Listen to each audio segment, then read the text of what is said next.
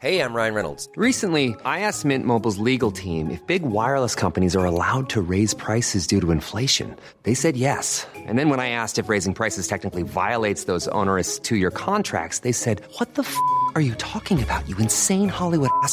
So to recap, we're cutting the price of Mint Unlimited from $30 a month to just $15 a month. Give it a try at mintmobile.com slash switch. $45 upfront for three months plus taxes and fees. Promo rate for new customers for limited time. Unlimited more than 40 gigabytes per month. Slows. Full terms at mintmobile.com.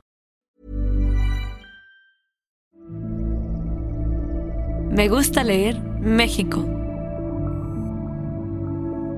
Bienvenidos al cuarto podcast de Me Gusta Leer México, un espacio para los libros. Soy Joaquín Guillén, redactor de Penguin Random House, y conmigo están Ana Guerrero, editora, y Jacqueline Tavera, brand manager. Hola Joaquín, ¿cómo Hola estás? Joaquín, ¿cómo estás? Muy bien, muchas gracias. Gracias por acompañarme. Bueno, pues queríamos hacer este podcast básicamente porque el día de ayer, el lunes, lunes 5 para quienes nos escuchan desde el futuro, se estrenó His Dark Materials que en HBO, que creo que es una oportunidad que tenemos para nosotros hablar de Philip Pullman, que es un autor que Ana en especial es muy fan y queremos discutirlo, ¿no? Porque tenemos muchas esperanzas sobre este libro y sobre esta serie. Bueno, el libro se publicó en 1995 y la serie salió el día de ayer. ¿Pudieron ver la serie? Yo no, por desgracia. no, no, no, logré como ver qué onda con mi cuenta de HBO, así que este vine sin hacer la tarea. Yo sí, yo sí pude verla. Yo no pude verlo porque salió muy noche, pero Muy estoy noche. leyendo Las 11 los de la libros. noche no es muy noche, Joaquín, pero bueno, si quieres esto lo dejamos para otro podcast. Sí, hay que hacer un podcast de hábitos Sí. de salud, porque sí. Pero bueno, creo que hay una cosa que me gustaría comenzar eh, antes de, de hablar de, de la serie, de los libros, y es una anécdota personal que en la carrera eh, tenía un compañero que hizo su tesis, o al menos estaba haciendo su tesis sobre His Dark Materials. Wow, es- ¿en serio? Sí, bueno, eso, eso decía. Y creo que desde ahí me llamó mucho la atención la trilogía del libro. Nunca la leí, no, no vi la película tampoco. Fue hasta hace una semana que dije, bueno, ya voy a leer los libros con la excusa de, de que sale la serie, pero no tenía ninguna, ninguna referencia ni de qué se trataba ni nada. Sin embargo, la pasión con la que este chico hablaba de, de la saga de Philip Pullman fue suficiente para que yo la tuviera en mi mente atrás y como cada que salía algo decía, bueno, ahí está en mi, en mi catálogo, ¿no? Algún día voy a regresar a esta serie. Me gustaría que con- habláramos de cómo conocieron primero esto, este, la serie, la saga, los libros. Sí, yo vi primero la película hace muchos ayeres con Daniel Craig y, Nicole Kidman. y Nicole Kidman. Y la verdad es que, o sea, creo que la vi de estas películas domingueras que ves en una sentada. Y recuerdo que me gustó, simple y llanamente me gustó. Me sorprendió años después descubrir que estaba basada en una saga tan popular de libros y sobre todo que era una adaptación tan odiada por todos los fans. Entonces, aparentemente está muy mal hecha. Del primer capítulo de HBO me parece que es demuestra que HBO es como el rey en series fantásticas y en adaptaciones literarias. Lo hacen perfectamente. Todos los actores obviamente son actores ya bastante reconocidos, pero la ambientación, las escenografías, la música, eh, todos los elementos de CGI, todo está muy, muy bien hecho. Y me parece que es una historia que se va construyendo, que te va sentando las bases. Leía por ahí que el autor está como productor ejecutivo, lo cual seguramente a los fans pues les dará un, un respiro de alivio porque el autor al parecer quiere estar muy involucrado en la serie.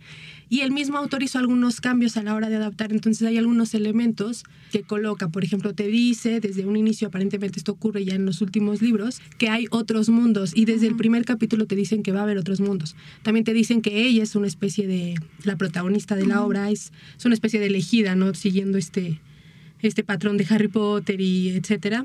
También te lo dice desde el inicio cuando en, en la obra no es así. Pero me pareció que, que crear esta, que ir construyendo estos, estos elementos que sin duda van a tener un payoff mucho más adelante, lo hace bastante bien. Entonces me parece una muy buena adaptación hasta ahorita del primer capítulo. ¿Y tú, Ana, cómo conociste? Bueno, pues eh, los a Philip Pullman lo leí yo creo que como a 13, 14 años. O sea, ya, eso es muchos más ayeres que el 2007, fue cuando se estrenó la película. No sé, por alguna razón estaba disponible donde yo vivía y eh, mis papás no eran como particularmente estrictos al momento de decirme qué cosas se pueden o no leer a cierta edad. O sea, como que simplemente me dejaban escoger los libros que yo quería y eh, yo leí primero La Daga, que es el segundo libro. Eh, Luces del Norte lo leí hasta el final. Y en realidad creo que el segundo, el, bueno, el tercero es espectacular, pero este, lo que pasa con los libros de esta serie es que en el primero justo empiezas, entras como por una especie de fantasía, este, mezcla con steampunk bastante, o sea, con mucha aventura y la protagonista es una niña y en el segundo, que es por el que yo entré, el protagonista, que no aparece todavía en la serie, pero eventualmente lo conocerán si adaptan todos los libros, es un chico de 12 años que es como una especie de par de Lyra, este, que es Will. Y ahí ya se introduce el tema de los mundos alternos, que se desarrolla muchísimo más en el tercer libro, pero bueno, una de las cosas que sí recuerdo es que a mí me pareció que no debía decirle a mis papás exactamente qué estaba leyendo, porque, bueno, son unos libros que hablan muchísimo sobre cosas como física, teorías especulativas sobre la materia, este, el universo, está hay un poco de cosmología y al mismo tiempo hay discusiones teológicas pues un poco densas también, sobre todo en el tercer libro. Y bueno, eh, pues esa es una de las razones por las cuales pues la obra en general ha sido tan criticada, ¿no? Hay gente que decía que era una especie de introducción al ateísmo para niños y que por eso no debía como dárseles para leer a esa edad. Y pues sí, o sea, Pullman es como un abierto detractor de la Iglesia Católica como organización pues política y de poder. Cuando vi la película, pues tiene justo eso, que lo que hacen es que como querían acercarla a un público infantil, porque eso es lo que pasa con el primer libro, eh, toda esta parte como compleja la redujeron porque hay esta idea de que los niños al final no pueden como procesar estos temas tan complejos, ¿no? Entonces como que lo volvieron una especie de fantasía infantil que, o sea, pues a muchos lectores efectivamente pues no les gustó nada, ¿no?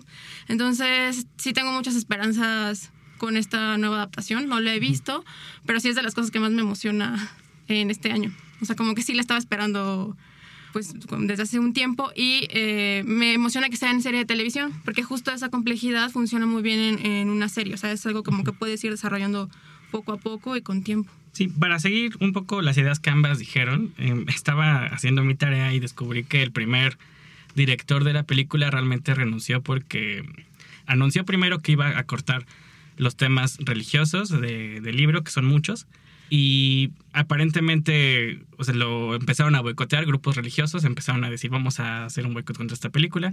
Después los mismos fans se enojaron con él porque decían, o sea, como, ¿qué onda? ¿Por qué le estás cortando nuestro libro? Y la casa productora, que era New Line Cinema, esperaba una, una secuela, eh, como, una, no, una secuela, una especie de sucesora del Señor de los Anillos.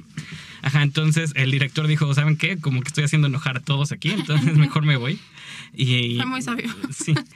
Pero creo que es un buen momento también para introducir más bien eh, a Pullman y el libro. Eh, voy a empezar primero con Pullman. Él es un escritor inglés que se, que se educó después en Gales, entonces está ahí muy familiarizado con toda la literatura inglesa, la clásica, que es algo que después veremos con sus influencias. Y en 1995, con la salida de, de este libro, que es Northern Lights, la primera, Las Luces del Norte, el primer libro de la serie de His Dark Materials, ganó la medalla Carnegie, uno de los premios más importantes de literatura infantil en el Reino Unido. Y además la, revista Times lo nombró como uno de los 50 escritores británicos más grandes desde la última mitad del siglo XX, constantemente referido como uno de los personajes más influyentes de todo de, de Reino Unido. Otra cosa que a mí me gustó mucho de él es que con esta trilogía ganó el premio Astrid Lindgren, que es Astrid Lindgren, perdón. Eh, este premio se le conoce como el Premio Nobel de la Literatura Infantil.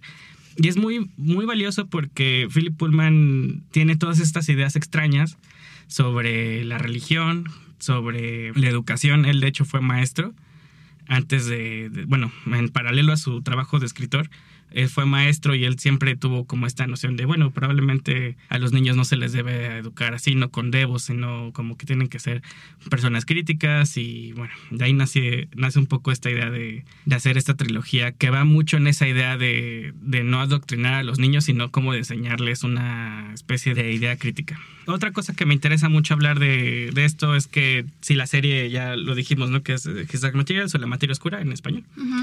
Ajá. Está compuesto de tres libros, que el primero es este, Luces del Norte, Northern Lights, que en Estados Unidos se publicó en realidad como El Compás de Oro, Compás Dorado, que es como lo conocemos por la película, y también es la, creo que es la edición que se vende, ¿no? Aquí. Y el segundo, el que dices, es el de la daga. Y El tercero es el catalejo lacado.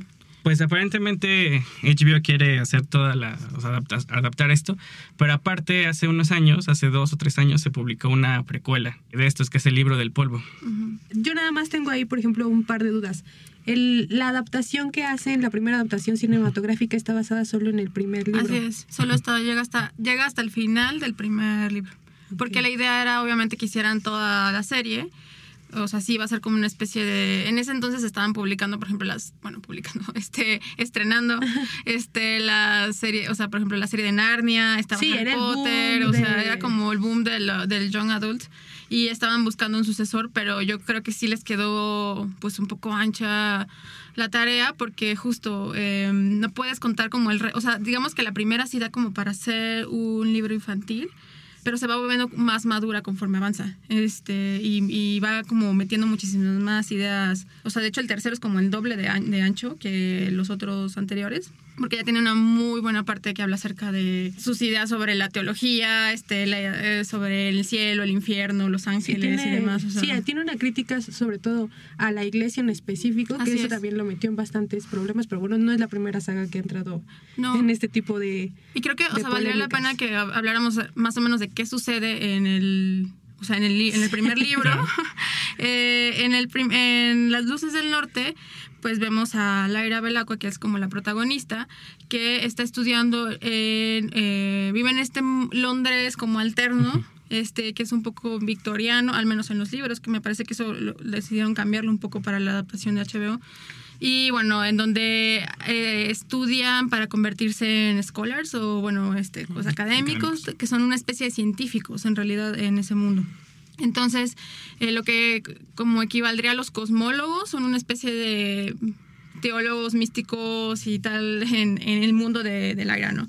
Aún no, no, no recuerdo en ese momento si es Lord Asriel, que es como su tío supuestamente, o Marisa Coulter, que es como esta otra mujer que se hace cargo de ella este, en algún momento al principio del libro. Le regalan un... em, un aparato eh, que permite como descubrir la verdad, este, le da como ciertas indicaciones y es el aletiómetro.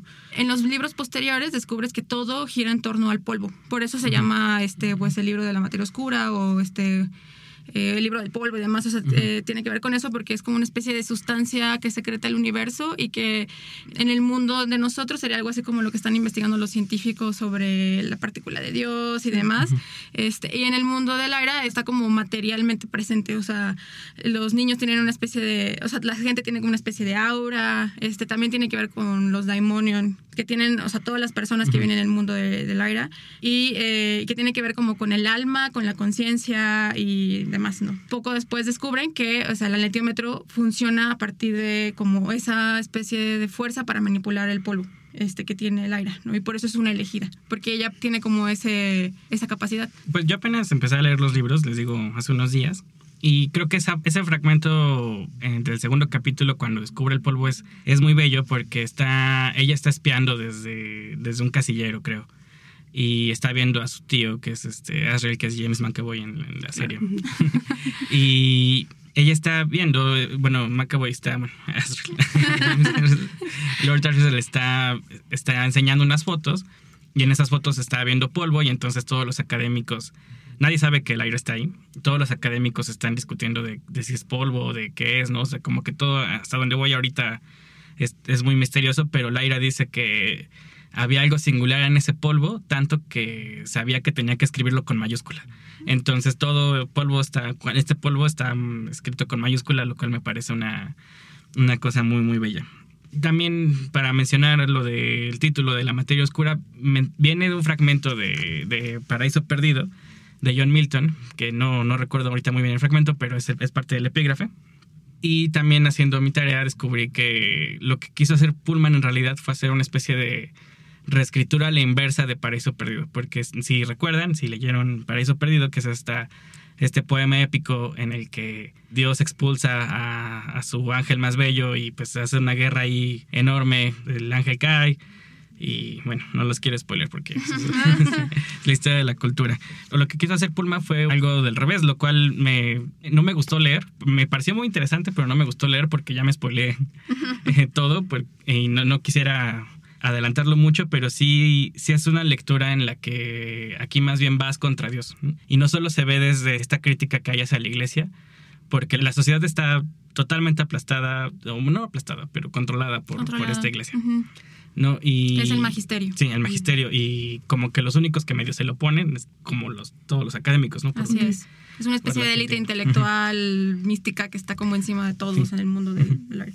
Entonces, este, Lord Asray descubre este polvo y saben que va a pasar algo, ¿no? Con, al menos en eso, en eso me quedé en el libro y eso es- creo que es lo que, Creo lo que, que sucede en la serie. Sí, También tendría que, o sea, otra de las referencias como vitales es este el matrimonio entre el cielo y el infierno de William Blake, que justo lo que hace es una le- relectura del Paraíso Perdido de, de Milton y en este caso eh, lo encuadra mucho más a la tradición romántica en la que, eh, bueno, además de que Blake era un eh, bueno, su familia era como descendiente de los disidentes de Inglaterra, que eran un grupo que cuando la iglesia se separó de la iglesia católica y los anglicanos como que formaron su propia iglesia, este, ellos quedaron como un poco fuera de esos circuitos de poder, este, porque en, en Inglaterra la iglesia es también, o sea, cabeza de Estado, ¿no? Eh, y entonces, en esa tradición de disidente, la iglesia o, o la parte como religiosa, que aparte de está asociada con el bien y demás, está asociada también con la represión de los impulsos naturales, lo sexual, pero también todo lo creativo, como en esta parte de que tienes que entrar en una especie de corset social y eso se ve muy bien en, en los libros porque eh, pues lo que está tratando de hacer el magisterio es justo tomar a los niños antes de que se conviertan en adultos porque hay algo muy importante sobre pues el polvo y la relación de las personas con sus daimonion que son estas manifestaciones físicas que los niños tienen como con un, es como una especie de animal que se proyecta fuera de ellos, ¿no? Y eh, cuando los niños son niños, eh, los daimonion cambian mucho de forma. Este, se pueden adoptar cualquier este, manera de animal, pero una vez que los niños entran como la pubertad, los daimonion a- asumen su forma definitiva y se quedan con ellos para siempre. Entonces lo que el, ma- el magisterio está haciendo básicamente es como perseguir a los niños, los está encarcelando y los está separando de sus daimonion antes de que este pues lleguen como a la edad definitiva Eh, y de alguna manera con esto se aseguran de que pues también como cortarles esa parte pues como cambiante creativa este y demás. entonces sí se vuelve una discusión un poco pues más compleja este y, y, y eso es más bien por ahí va la defensa de Pullman, este, o más bien como su ataque contra la iglesia, ¿no? Que justo lo que hace es reprimir toda esa, esa parte como natural y por eso en, las, en los libros vemos que a Lyra, quienes la, la ayudan, son las brujas que viven en el norte, este, estos animales mágicos como Yorick Byrnison, que es este oso que que es como un guerrero también y vive con una tribu de osos este, guerreros que tienen armaduras, este, hay piratas y demás, o sea, es como toda esta gente que vive fuera de ese sistema muy reglamentado que es la iglesia y, eh, y bueno, que están justo tratando de salvar a los niños de, de este control social. Sí, lo que dice Pullman al respecto es que hay muchas historias sobre que tienen que ver con, con, con lo que tú decías, ¿no? La pérdida de la inocencia. Pero Pullman lo ve como algo no tan malo, o sea, como no, no algo que debemos temer, sino como parte natural de nuestro crecimiento. Y me parece muy interesante esto relacionado con la idea de los Demon. demon. Eh, porque creo que es algo que a mí me llamó muchísimo la atención en cuanto empecé a leerlo, ¿no? Porque Lyra empieza con su compañero que se llama Fanta... Fantalemon. Sí. Que es una polilla. En este... en- digo, no, no quiero spoilearme más porque me dan muchas ¿En la ganas serie de es una polilla? Es que se En el libro que... es un mod. Bueno, sí, se va como Va cambiando. se, se convierte en millones Ah, de bueno, cosas. empieza como mod. Este. Y pues ya me llama mucho la atención eso, porque después sé que el personaje de Lin-Manuel Miranda termina con un oso polar y eso me llama mucho la atención, pero. Pero bueno, creo que esta, esta relación que tiene cada uno con sus, con sus demonios, bueno, con sus... este, No, pero es que de ahí justo sí. viene como esa idea, porque en, en la serie de Pullman, o sea, los demonios y, por ejemplo, Satanás, que también es más, aparece más adelante que como el ángel caído, lo que hacen es como quitarlos de esta lógica cristiana que nos hemos, que hemos aprendido todos acerca de lo que es bueno, malo, lo diabólico, y lo eh, angelical eh, y lo pone en una lógica totalmente diferente, ¿no? Y por eso la gente piensa que está este, como incitando al satanismo, pero este, o sea, sí, pero no como ellos piensan. Sí, más bien no, o sea, toma esos temas, pero no adoctrina, ¿no? No Claro. está diciendo vamos a hacer rituales satánicos. Pero bueno, creo que lo, lo más interesante de todo esto es como, bueno, que a mí me llamó mucho la atención, fue imaginarme a mí mismo teniendo uno de estos animales extraños. No sé, yo me imagino de, de niño probablemente mi, mi daemonio hubiera sido una tortuga. Este, para quien haya escuchado el podcast anterior, hay, una, es un, Oh, tendré que es un ahora. niño, es un recurring gag. Este, eh, probablemente ahora sería una nutria, un castor, no sé, un roedor así como algo, no sé. Eso pienso tú, Jacqueline, que ¿qué, qué Sí. piensas de los demonios? O De- sea, me parece, me pareció de entrada un. Quizás cuando yo estoy todavía por leer los libros. Cuando vi la primera película, no me pareció algo. O sea, obviamente sí está dentro del contexto mágico, etcétera. Pero ahora viendo la- el primer capítulo, sí se me hizo un concepto bastante interesante, sobre todo que van cambiando conforme son niños y que cuando son adultos ya tienen una. eh, ya es fijo, el, el demon le llaman en, en las series. Entonces me parece bastante interesante que es justo cuando se pierde esta inocencia, cuando ya está fija la forma que va a tener el demon. Y lo que me parece también muy interesante es que es una especie también como de conciencia que está afuera, ¿no? Que, que se va formando cuando eres niño, que, que no sabes muy bien cómo va funcionando el mundo y que por lo mismo vas cambiando y adoptándote al mismo, pero que ya después es fija. Entonces que los roben es también como robarles esta inocencia incluso a los niños o robarles esta conciencia. Entonces me parece la verdad es que un concepto bastante interesante. Mm, ¿Cuál sería mi demon? No sé, un oso perezoso. No sé. ayer que la, ayer la estaba viendo con mi hermana y me dice mi hermana, creo que el mío sería un pez, lo cual sería bastante inútil porque cómo vaya a andar ahí con un con un pobre pez. Aqu- Aquaman. Aquaman. difiere. un tamagotchi. ¿Tú, Ana, qué piensas Este. de los, de los demonios en particular y, y del tuyo? No, bueno, porque eh, pensando, bueno, también soy muy fan de Harry Potter.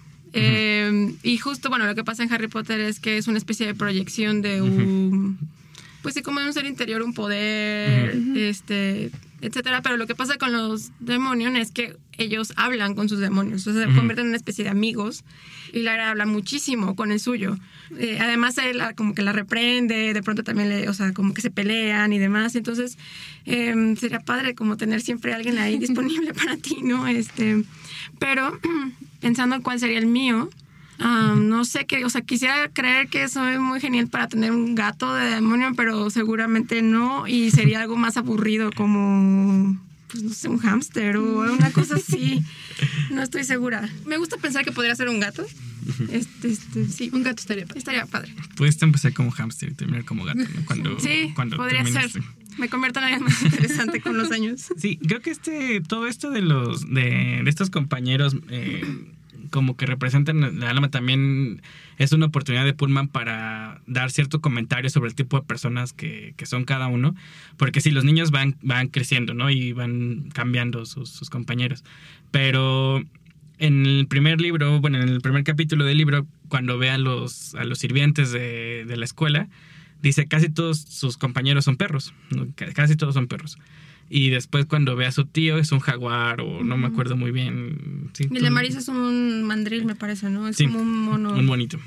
Que es este. Que es además muy taimado y agresivo, ¿no? Bueno, según recuerdo. En Sí, que es muy interesante porque Lyra no lo ve así. Lyra lo ve como. Lyra confía mucho en este, en este personaje, pero la descripción sobre su, su, su changuitos es sumamente agresiva, ¿no? Bueno, da como la percepción de que algo por ahí está pasando, que creo que, que en la serie sí, como que desde el principio ves esos spoilers, y no.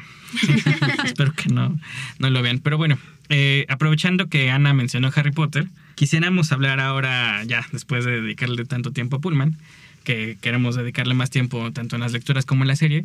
Pero también es muy interesante ver que no es la única serie que ha sido adaptada a la televisión. Digo, eh, de HBO ahorita tenemos muy muy fresco eh, Juego de Tronos, que también es una saga que impactó mucho, ¿no? Que aparte como que tiene ahí ciertas resonancias con El Señor de los Anillos y, y que a mí me gustaría mencionar aquí porque hay como un paralelismo muy extraño con, con estos libros de la materia oscura.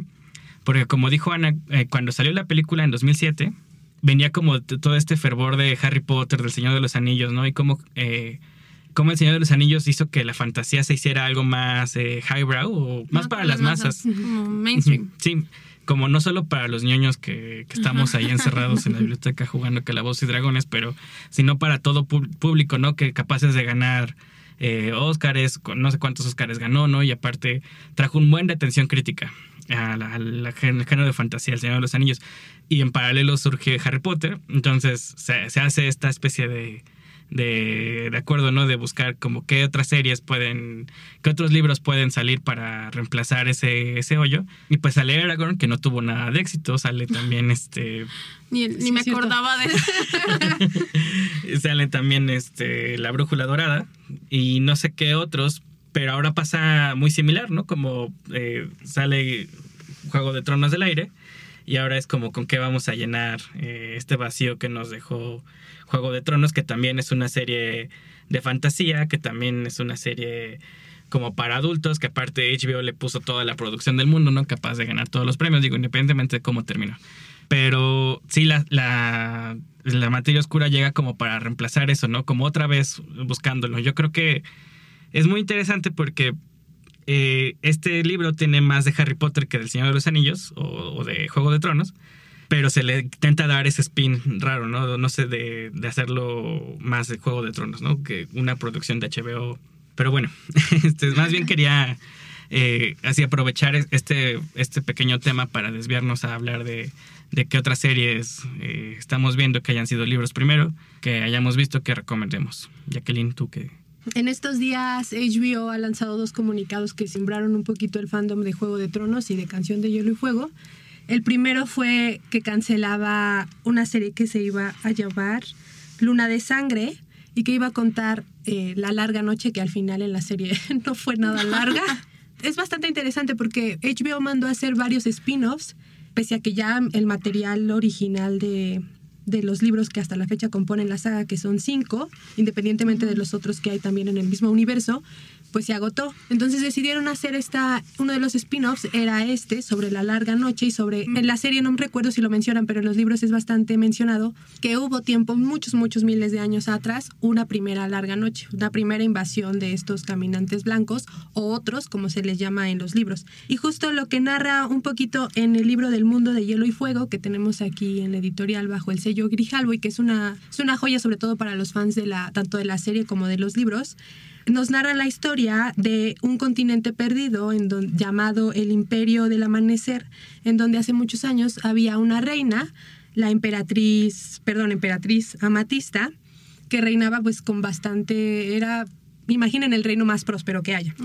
Pero el hermano estaba celoso de ella, entonces la mata. Supuestamente al asesinarla es cuando llega a la larga noche una especie de, pues de castigo de parte de los dioses y surge un héroe llamado Azor Ahai, o que en Westeros se va, en Poniente se le va a conocer como el príncipe que fue prometido y que va a blandir la espada Amanecer, que muchos especulan en, en la serie y en los libros qué espada era, si era garra, si eran otras que también aparecen en los libros. Supuestamente iba a narrar esto, esta serie de televisión, pero decidieron cancelarla. Y justo el día que decidieron cancelarla, que HBO decidió cancelarla, a mí me pareció buena la cancelación, porque al final del día, la larga noche este iba a ser una precuela. Ajá. La segunda larga noche, la verdad es que no, No aporta tiene- nada. no aporta absolutamente nada. Entonces ya sabíamos cómo iba a terminar. Sí, no, además después de ese final, pues Sí. ya no hay como. no hay manera Sí. de reparar eso. Entonces Eso le quita todo el, todo el peso argumental que podría tener. Y ese mismo día HBO dice, ok, si cancelamos una, que además estaba, el, el piloto costó 10 millones de dólares, lo protagonizó Naomi Watts, o sea que tampoco es una actriz desconocida, pues se canceló, ¿no? No va a esa serie. Y en su lugar anunciaron que va a estar La Casa de los Dragones, que tiene título de comida china, pero que narra, que está basado en el libro Fuego y Sangre, que es un libro bastante curioso porque eh, todo el mundo esperaba hace un año la salida de vientos, bueno, todavía seguimos esperando la salida de vientos de invierno, pero hace un año eh, George Martin sorprendió un poquito al público al sacar Fuego y Sangre, que es una especie de enciclopedia, entre comillas, sobre la familia Targaryen, ¿no? La familia de Daenerys de la serie y de otros muchos personajes más en los libros. Y es muy interesante porque narra 300 años en la vida de esta familia que reina, desde que llegan a Poniente y hasta su caída. el libro curiosamente va a estar, está dividido en dos partes, entonces Fuego y Sangre es una primera parte. Y leyendo, investigando un poquito más, vimos que aunque el libro toca otros temas como la conquista de Aegon, que es muy interesante, se va a centrar solamente en la danza de los dragones, que es un conflicto, una guerra civil en la familia Targaryen, donde, bueno, estaba un rey llamado Viserys I.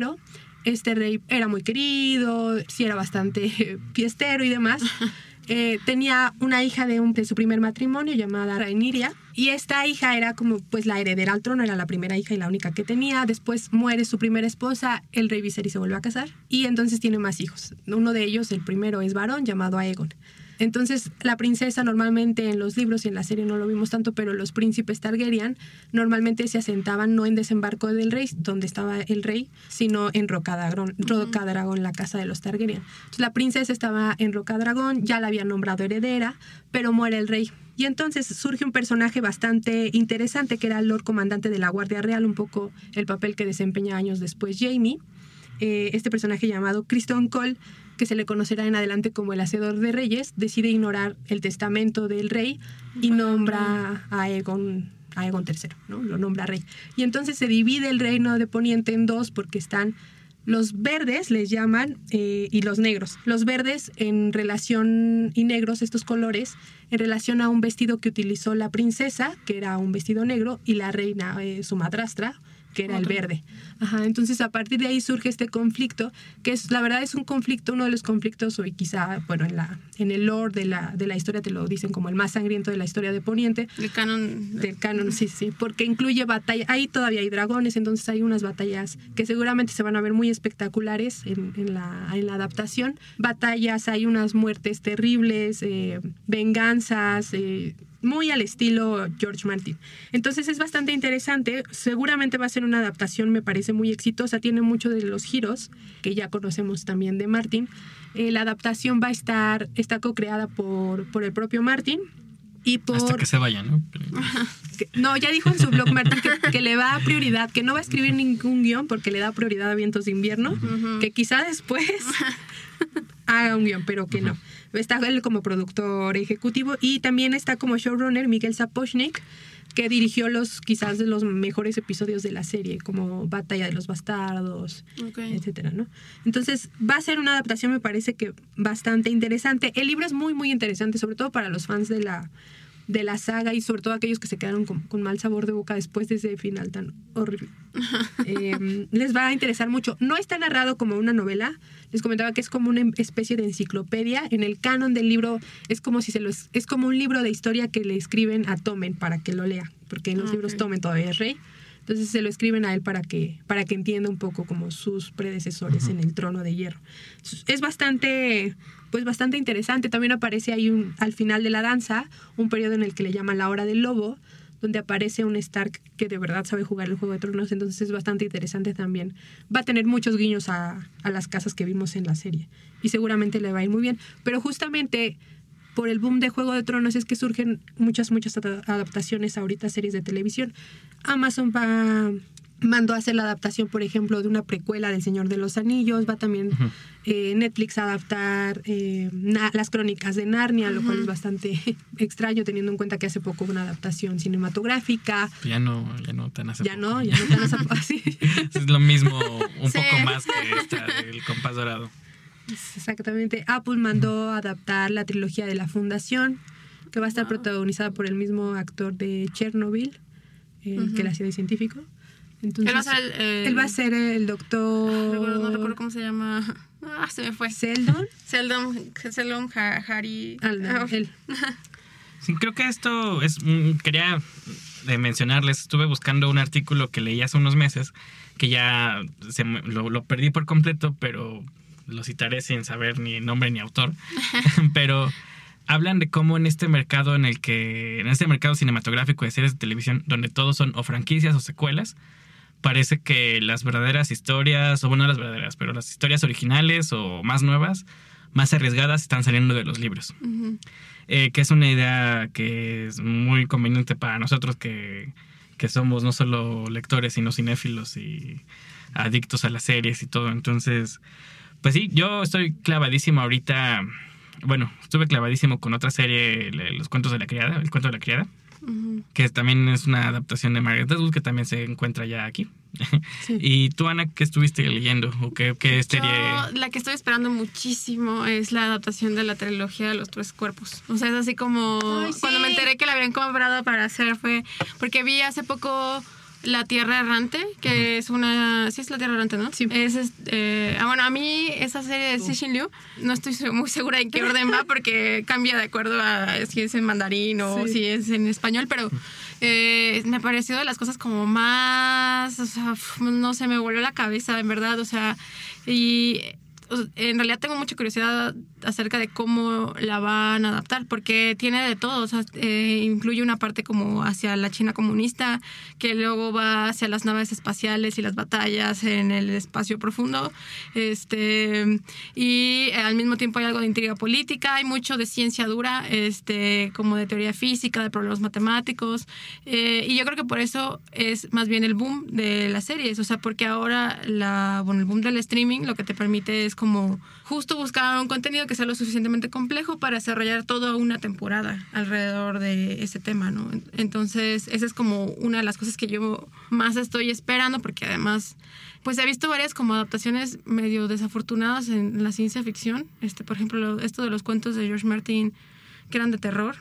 No recuerdo cómo se llama. Night, Night Flyers. Night Flyers. Lo adap- ah, sí, claro. Sí, a mí no me gustó prácticamente nada. O sea, lo vi porque pues, me gusta mucho cualquier cosa que suceda en naves espaciales, pero este, pero sí fue como muy lenta y demás. O sea, y hay como, hay un, hay un problema, o sea, bueno, hay como un problema teórico acerca de cómo si vemos que algo debería verse como natural, pero nos damos cuenta de lo artificial que es, lo rechazamos, o sea, de manera como orgánica, ¿no? Entonces creo que es lo que le pasaba a Night Flyers, ¿no? O sea, los efectos eran malos, o sea, las actuaciones no eran tan malas, pero sí se veía como...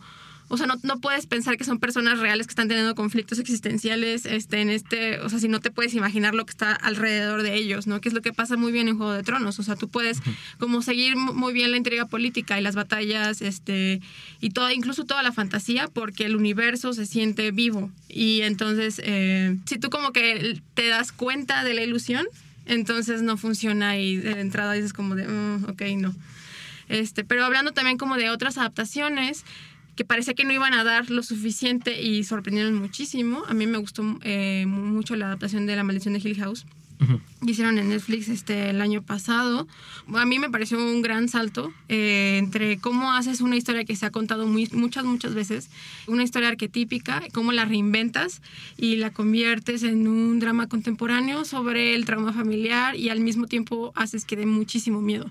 A mí por eso ahora que están por adaptar este Otra vuelta. Doctor, Otra vuelta. No. otra vuelta. Es que, bueno, o sea, justo estaba como, estuve viendo cuándo iban a sacar la siguiente temporada, porque todo el mundo decía que no debían como hacer la continuación de La Maldición de Hill House y demás, este, porque pues sería como, o sea, era algo que estaba perfectamente cerrado, ibas como a querer sacarle más dinero y entonces ibas a arruinar lo que ya habías logrado, ¿no? Entonces, ahora lo que están diciendo es que van a hacer La Maldición de Bly Manor, que está basada en otra vuelta de tuerca de Henry James. de Henry James. Y pues me emociona muchísimo, porque además Mike Flanagan me parece un gran eh, director de terror.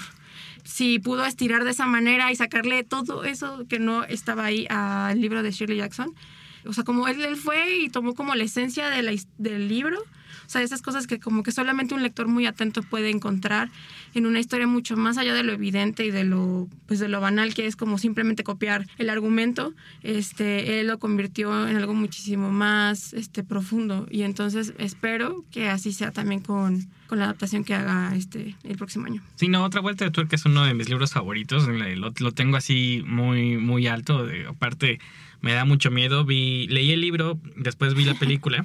¿Tú has leído? Sí. Sí. Pues sí, o sea, le tengo mucha fe justo por esto que dices, ¿no? De que la maldición Hill House. Yo no había leído el libro de, de Shirley Jackson, pero eh, me dio muchísimo miedo. Entonces, la, la serie me dio muchísimo miedo. Entonces, imaginarme viendo esta historia de, de, de la de los hermanos que le están así con los animalitos, así todo tétrico, creo que es una, una cuestión que me interesa mucho. Sobre todo una competencia, porque además, o sea, el inicio de año se adapta para hacer una película que sale en enero y también se va a adaptar en serie en el mismo año. Yo no sé por qué todo el mundo de pronto quiere adaptar Ah, a Henry no, James en, este, en 2020, este, pero bueno, o sea, como siempre es muy interesante ver como qué recursos este, del medio, o sea, y es muy interesante ver cuál va a ser como la interpretación en cine y en serie. O sea, cuál es la diferencia entre una y otra cosa y quién utiliza mejor como sus recursos audiovisuales para contar bien esa historia. Hasta la fecha, otra vuelta de tuerca tiene 10 adaptaciones a películas y 3 a series de televisión. O sea que no es una historia nueva, es una historia que ya hemos escuchado muchas veces y que narra justo la, la llegada de una institutriz a una mansión en donde un padre no sabe, victoriano además, no sabe qué hacer con sus hijos, entonces la institutriz se encarga de cuidarlos. Pero son niños muy extraños, ahí hay algunos elementos bastante siniestros también, por momentos no entiendes qué está pasando, si la institutriz tiene problemas mentales o si de verdad es que hay fantasmas. Es una, pero además lo que tiene esta novela es que no es la típica novela de género eh, Gótico. de gótico, de miedo, que no cae en los clichés, ¿no? Que no te asusta por asustarte, sino que va construyendo una tensión que justo se culmina en, en la parte final que da justo el título al, al libro. Eh, y que sí, yo coincido con Joaquín, es, bueno, es uno de los relatos yo, al menos personalmente, más terroríficos que he leído en, en mi vida, porque de verdad no es que, que te dé miedo el, ¿no? Como a lo mejor lo hace Stephen King un poco más que el monstruo, eh, sino más como la atmósfera y todos los elementos que hay ahí es lo que te da terror. Y otra cosa que quería un poquito, y perdón que me regrese a lo que decía Ana hace ratito del problema de los tres cuerpos, pues al parecer hubo toda una competencia también hablando de la importancia que ahora tienen las series de televisión y cómo compiten por las sagas literarias, toda una competencia por una distribuidora china y por Amazon. Y al final al parecer ganó Amazon y va a ser la serie más cara de la historia. Yo no sé cómo lo van a hacer, pero es, es una... Es una trilogía muy muy buena, se los recomendamos muchísimo porque además creo que ha pasado un poquito desapercibida desafortunadamente, pero que tiene muchos giros, que tiene muchas batallas. Yo no sé cómo van a ser la batalla de la gota Sí. con verdad, o sea, eso es lo que, no- lo que estoy pensando justamente, o sea, cómo armas eso. Pero también durante mucho tiempo pensé que nadie podría adaptar eh, la, eh, la- la saga de la materia oscura. O sea, así yo juraba que nadie podría hacerlo y en- entonces en verdad que lo hayan logrado me da muy buena espina y muchas esperanzas para, para seguir alimentando como mi geekness este, en televisión. Entonces... Hay otra saga también de ciencia ficción que está siendo adaptada actualmente, que a mí me parece una de las mejores adaptaciones que hay en la actualidad. Yo he tenido la oportunidad de estar leyéndolas. Pasa una temporada y leo la novela, que es de Expanse, está basada en los libros El despertar de Leviatán. No sé si la has llegado a ver. Yo, he visto la primera temporada de Expanse que está en... La primera es un poquito más floja, pero la verdad es que sí va en calidad y en narración va subiendo. Es una la- los libros están muy muy bien hechos, están hechos a dos manos, son dos autores los que los realizan. Y en la y la adaptación me parece muy oportuna. Además es una Me pareció- serie no sé si recuerdan una serie que se llamaba Firefly, que salió hace muchísimos años. Bueno, sí, Sí. muchísimos años fue en el año 2000 y algo.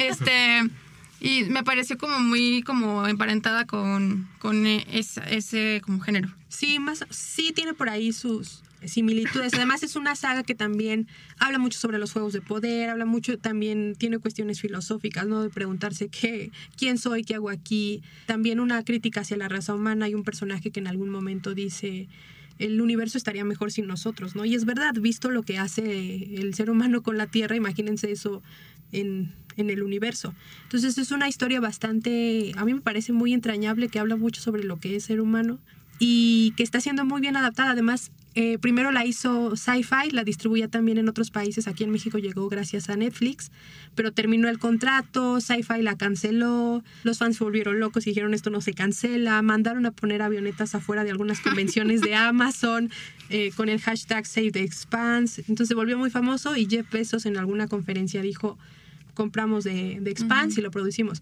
Y hace poquito sacaron el tráiler de la nueva temporada que se va a estrenar en diciembre, que sigue adaptando todavía las novelas. Y utilizan, me pareció muy curioso porque para el tráiler utilizan uno de los discursos más famosos de Kennedy, que es cuando va el hombre a la luna. Entonces me parece también un mensaje muy claro de Amazon, que sabemos que también está muy interesado en ir al espacio y demás, de hacia dónde esta empresa se está dirigiendo, ¿no? Es un mensaje muy interesante también de, eso es lo que nos, nos interesa, este es el futuro y hacia allá vamos. Que es lo mismo que pasa con la trilogía de los tres cuerpos, ¿no? Que también se ha vuelto una especie de bueno, ahora que vi la de la Tierra Errante, me pareció obviamente que había una maquinaria de propaganda detrás. Sí, está del gobierno chino que dije, oh no, este, pero está muy bien porque estaba increíble, o sea, eh, bueno, los efectos eran buenísimos, ¿no? Y se ve que se, se gastaron un buen de dinero, o sea, como en recrear este pues el, el, la tierra y demás, o sea, como la nave y, y, entonces, este, no sé, o sea, creo que sí, sí es como un gran momento para los fans de la ciencia ficción y la fantasía este, y del terror. O sea, como todos esos géneros que habían estado o que generalmente se consideran como de segunda, este, en realidad están dando como muchos productos de, o sea, de gran calidad. Y aprovecho esta pregunta para una fantasía extraña, como qué serie, qué libro les gustaría ver adaptado a serie. Empiezo con una, empiezo yo, perdón, porque si no, no me preguntan. Este, eh, Rebeca, eh, de Daphne du Maurier, ahorita, o sea, yo creo que tenía anotada otras cosas. Creo que tenía anotado este Pedro Páramo o así. Pero ahorita que estábamos. No, bueno, Joaquín, qué ambicioso. ahorita que estábamos. Ahorita, Cana, tú estabas contando lo de. Lo de Shirley Jackson y lo de Henry James. Dije, pues chance una serie producida así por este director de, de Rebeca, de Daphne de Mayer, no estaría nada mal. De Rebeca van a hacer una eh, el próximo año.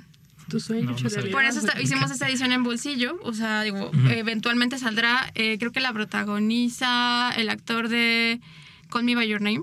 Eh, él es como, no recuerdo cómo es el, nombre del esposo con el que llega Rebeca.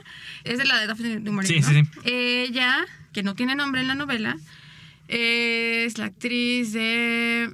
estoy tratando. No, no, recuerdo esa, esa actriz en este momento. Se me fue el nombre, ¿no? Eh, o sea, es que recuerdo una película de ella, pero es demasiado oscura y no la van a relacionar en ningún lado. ¿Cuál? Hay una, tiene una película sobre el club de la cáscara de papa o algo así, que es como un club de lectura, este, como la Segunda Guerra Mundial. Olvídenlo. O sea, no, me pregunten cómo llegó a esos libros, pero este.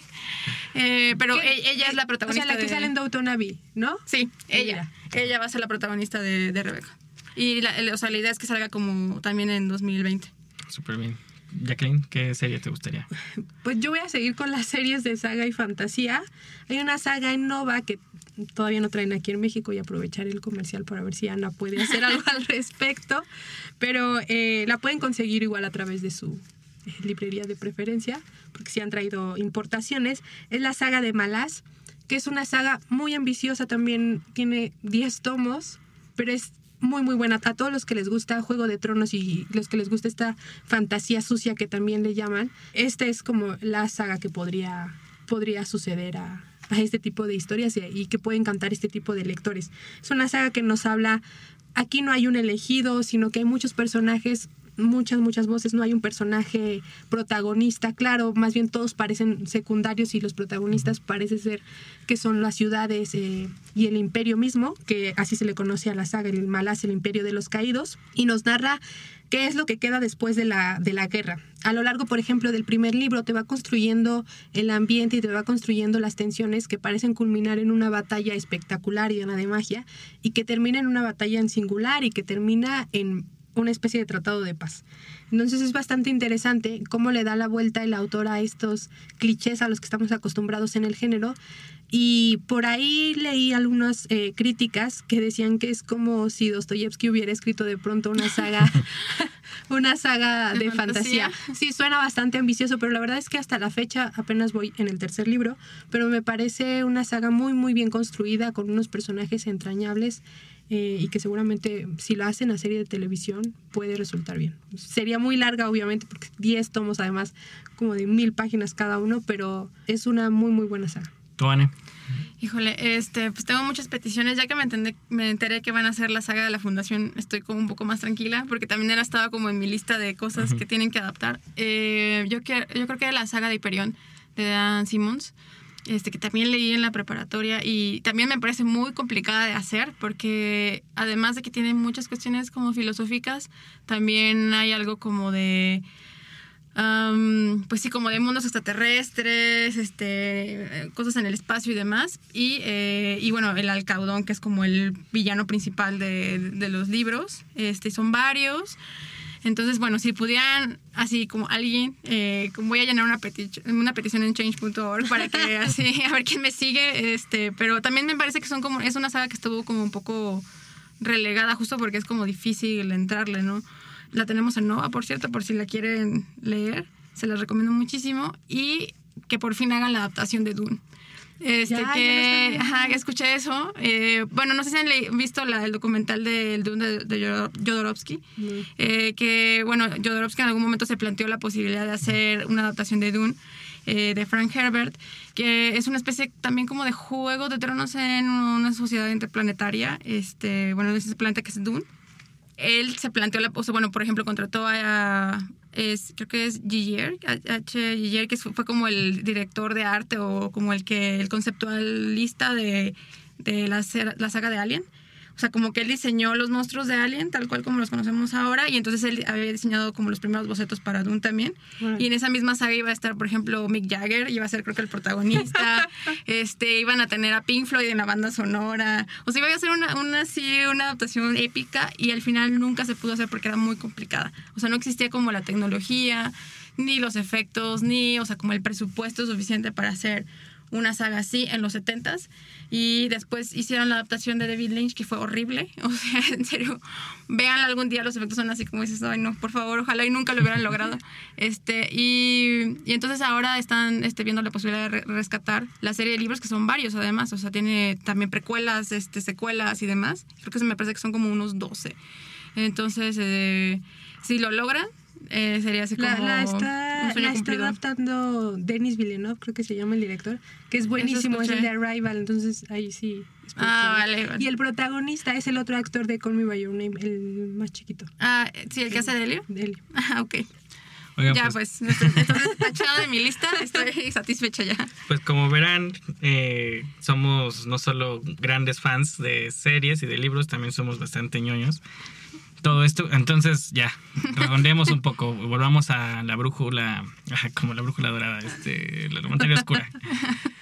¿Alguna conclusión final, alguna idea, petición, eh, esperanza, miedo que tengan? Pregúntenme al final, por favor. ¿Cuál es el mío? Este, no, yo creo que, bueno, o sea, tengo que ver estos acerca del polvo que dices. O sea, sí, sí me interesa este, ver cómo hacen esa parte. O sea, y más que lo del polvo, o sea, lo del polvo es genial, está muy bien, pero en realidad cuando se empieza a poner muy buena la serie es cuando empiezan a atravesar universos. Entonces, de ahí viene el nombre del segundo libro, que es este La daga, o, eh, o como se llama en inglés, de Subtle Knife, o el, la daga sutil, en realidad es el verdadero nombre de la daga en el libro, porque lo que hace es como rasgar eh, la pared entre ambos mundos. O sea, esta, esta daga tiene como ese poder de atravesar, abrir puertas este, entre universos. Y entonces hay una especie, pues sí, o sea, cuando empieza como a hablarte acerca de cuáles son las reglas para atravesar de un universo a otro y demás, este, se va poniendo bastante interesante. Entonces, eso es lo que a mí me tiene así como en suspenso. Sé que no va a pasar en esta temporada, este, pero ojalá y no cancelen la serie antes de No, llegar. ya, ya anunciaron que. Oh, por favor. No, anunciaron que habrá segunda temporada y que ya la grabaron porque no querían que la actriz, la niña, Ah, se notara sí, que sí, se sí. tanto. Entonces, que se va a estrenar seguramente. Son ocho episodios, ¿no? Por, por temporada, lo que leí. ¿Ya que algún miedo? Conclusión. ¿Algún miedo? Pues que la que no la adapten bien. No, sé. No, la verdad es que me da confianza la adaptación. Sé que el caso de Juego de Tronos pues, es bastante peculiar porque se quedaron sin libros. eh, al parecer también los productores no eran muy respetuosos desde, eh, desde un inicio, de, de la saga. perdón. Más bien lo que es interesante aquí ver es que esta lucha que tienen ahora ciertas productoras y ciertas plataformas, Netflix, HBO, Amazon, ahora Apple, que también le entra al juego, cómo van a utilizar como bandera, ¿no? Como escudo, como espada a estas sagas literarias. Entonces vamos a ver como fans a ver qué tal cuál es el resultado y qué tanto las respetan. Y bueno, lo interesante de esta especie de guerra que tienen estas plataformas es que creo que al final ganamos los Claro. espectadores, porque nunca se había visto serie de televisión de tanta calidad como en la actualidad. Y lo que es padre también es que En lo personal, yo, por ejemplo, si no fuera por la serie de Juego de Tronos, nunca hubiera conocido los libros que me parecen infinitamente maravillosos. Y así te vas con otras sagas. Entonces es lo padre también de estas series de televisión y películas, es que te dan a conocer pues más y de otros autores y otras historias. Tú, Joaquín. Muchas gracias por preguntarme. No, pues yo estoy fascinado leyendo eh, el primer libro de la trilogía. La verdad es que ah, me tardé bastante en hacerlo, o sea, para tenerlo ahí en mi mente atrás, eh, no, nunca me había dado la oportunidad hasta hace unos días y estoy muy contento de haberlo hecho sin haber visto el primer capítulo de la serie. También me arrepiento un poco de, de, de lo mismo, de al revés, lo mismo, porque me hubiera gustado tener como ya en mi mente la, los actores, porque sé que esto va, va, a pasar, ¿no? Si son las adaptaciones, en cuanto piensas en un personaje, empiezas a pensar en los actores. Quiere James McAvoy. Entonces ahorita me lo estoy imaginando como, como mi mente me los dicta y eso está muy padre también, o sea, estoy disfrutando mucho la prosa, pero va a llegar el día de hoy en la noche que ya vean el episodio. Eh, ya voy a tener ahí a James McAvoy. Eh, pero estoy muy, muy fascinado, la verdad. O sea, creo que es, como les dije al principio, es una de estas series que emanan amor de su fanbase y se nota porque yo, yo lo, lo noto, pues, y estoy muy contento de estarlas leyendo. Que es algo que nunca hice con Juego de Tronos, por ejemplo, ¿no? Que los, le empecé a leer ya muy, muy tarde, ni siquiera terminé el primer libro. Y aunque me emociona, también siento que ya sé hacia dónde va y es una adaptación y así, y creo que aquí puedo empezar desde cero. Entonces, la verdad es que estoy muy, muy emocionado al respecto. Y pues a ver qué más sigue, ¿no? También espero tener dinero para pagar todos los servicios de streaming, porque ya son muchos. Entonces, pues bueno, creo que con esta nota triste nos despedimos. Este, muchas gracias a todos por acompañarnos en el cuarto podcast de Me Gusta Leer México. Los esperamos de nuevo dentro de 15 días. No olviden seguirnos en nuestras redes sociales. Mi nombre fue Joaquín Guillén. Eh, mi nombre es Joaquín Guillén. Conmigo estuvieron Jacqueline Yana y en producción Fernanda Belmont y Álvaro Ortiz. Hasta después. Twitter e Instagram, me gusta leer Mex. Facebook, me gusta leer México.